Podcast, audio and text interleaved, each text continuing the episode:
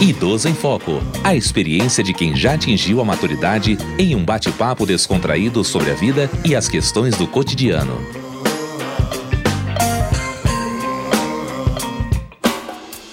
Olá, eu sou Diva Pérez. Eu sou a Aline da Flon e começa agora o Idoso em Foco. No Brasil, os veículos de comunicação eh, evitam noticiar mortes por suicídio para não estimular pessoas a praticarem o ato. E por ser um tema tão delicado, eh, pouco se fala a respeito. Mas será que não falar sobre o assunto resolve o problema? Por isso, no programa de hoje, nós vamos conversar sobre a importância da prevenção do suicídio na terceira idade. Pois é, Diva. O suicídio é um problema de saúde pública que precisa ser prevenido, né?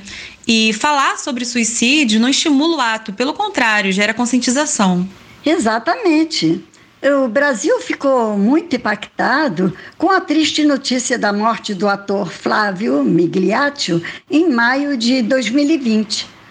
Mas se engana quem acha que o número de mortes por suicídio entre os mais velhos é mais baixo. De acordo com os últimos dados do Ministério da Saúde, a média dos últimos seis anos de suicídios entre idosos com mais de 70 anos é de 8,9 mortes 100 mil habitantes. E essa realidade ela não é só do Brasil.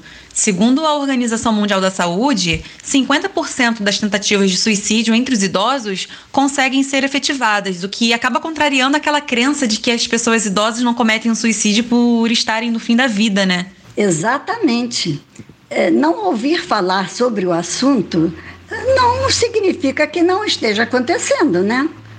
No primeiro episódio da quinta temporada, recebemos o Dr. Renato Veras, que conversou com a gente sobre os principais motivos eh, que levam a pessoa a, a desenvolver a depressão na terceira idade. E entre as principais causas da depressão é, estão a chegada da aposentadoria, o abandono familiar e a perda dos entes queridos, pois esses fatores eles acabam contribuindo para o surgimento de solidão que pode provocar depressão no idoso. Pois é, Aline.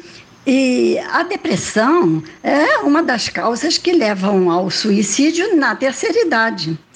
Apesar de o tema não ser muito mencionado nos meios de comunicação, nós conversamos com a psicóloga e especialista em gerontologia, Susan Guggenheim, sobre os tabus do suicídio na terceira idade.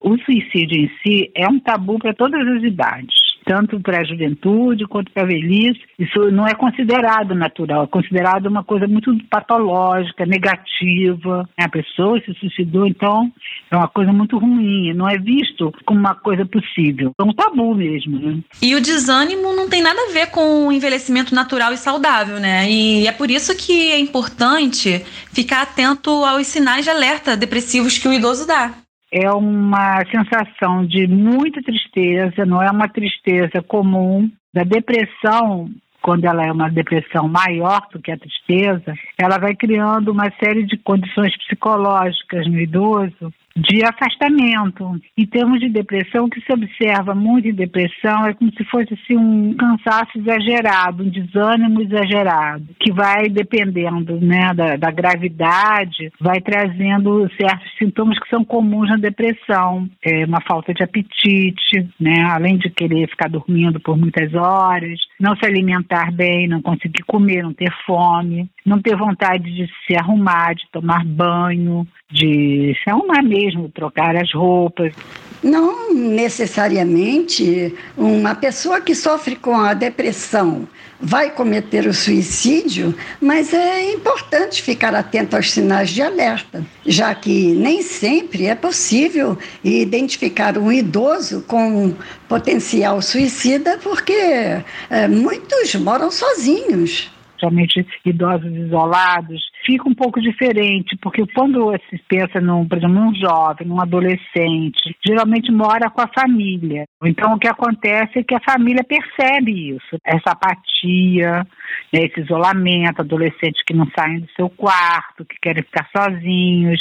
O idoso às vezes já perdeu, né? Perdeu o marido a, a esposa, ou já perdeu os irmãos, os pais, já não tem pai nem mãe. Quer dizer, é, é realmente uma pessoa que vai ficando cada vez mais sozinha, perda dos amigos. Eu acho que o, o, difícil mesmo de se evitar, né? A dificuldade de se evitar é o isolamento, né? Não se sabe, nem, nem se sabe que a pessoa está deprimida, né, ou que ela é um, um risco de suicídio. Às vezes não, não dá para saber porque não tem ninguém para avisar, né? Por isso é tão importante a presença da família nesse período da vida do idoso, mesmo que de forma virtual, porque a gente sabe que nem sempre é possível estar perto fisicamente, mas esse contato familiar, ele é importante tanto para evitar os desdobramentos provocados pelo sentimento de solidão, quanto para identificar que algo não está indo bem e poder prevenir que o pior aconteça. A questão da prevenção é você perceber que a pessoa está extremamente deprimida e o mais importante é não deixar essa pessoa sozinha, né? Que a, a facilidade de cometer o suicídio é estar sozinha. Quando a pessoa está sozinha, ela tem mais facilidade para se matar. Agora, quando ela está acompanhada, você percebe uma depressão profunda, aquela pessoa está com aquelas características que eu já mencionei antes é não deixá-la só, estar junto, né? Ficar acompanhando mesmo, acompanhar. No caso de um idoso que não tem família e mora sozinho, de repente os filhos se aproximarem, morarem com ele, passar um tempo com ele na casa dele, então os netos, alguém ficar junto, né? Ficar junto para poder evitar essa essa passagem assim, né? A um, a um ato tão grave, né? Que é o suicídio. A gente observa eh, o quanto a família pode ajudar na prevenção, né? Mas, eh, além disso, o suicídio é um problema de saúde pública.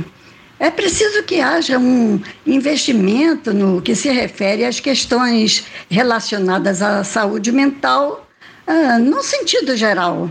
Mas, em vez disso, o governo federal, no fim do ano passado, realizou cortes significativos nos programas relacionados à saúde mental. Pois é, Diva, é um retrocesso que gera mais sofrimento para as pessoas, né? E se você, ouvinte, pensar em suicídio, busque ajuda. Você pode ligar gratuitamente para o Centro de Valorização da Vida, o CVV, pelo número 188. Saiba que existe alguém lá do outro lado da linha que está preparado para ouvir tudo que você tem a dizer e o mais importante disso tudo é que ninguém vai te julgar. Setembro Amarelo é o mês destinado à prevenção do suicídio. Mas a conscientização deve ser feita o ano inteiro. E depressão não é frescura, não. Busque ajuda. Você não está sozinho. Mas, Aline, o nosso programa chegou ao fim. E foi um prazer imenso bater mais esse papo com você. O prazer foi todo meu, Diva. E aos nossos ouvintes, muito obrigada pela audiência e até o próximo Idoso em Foco. Idoso em Foco. Produção Rádio Erge. Realização Centro de Tecnologia Educacional CTE.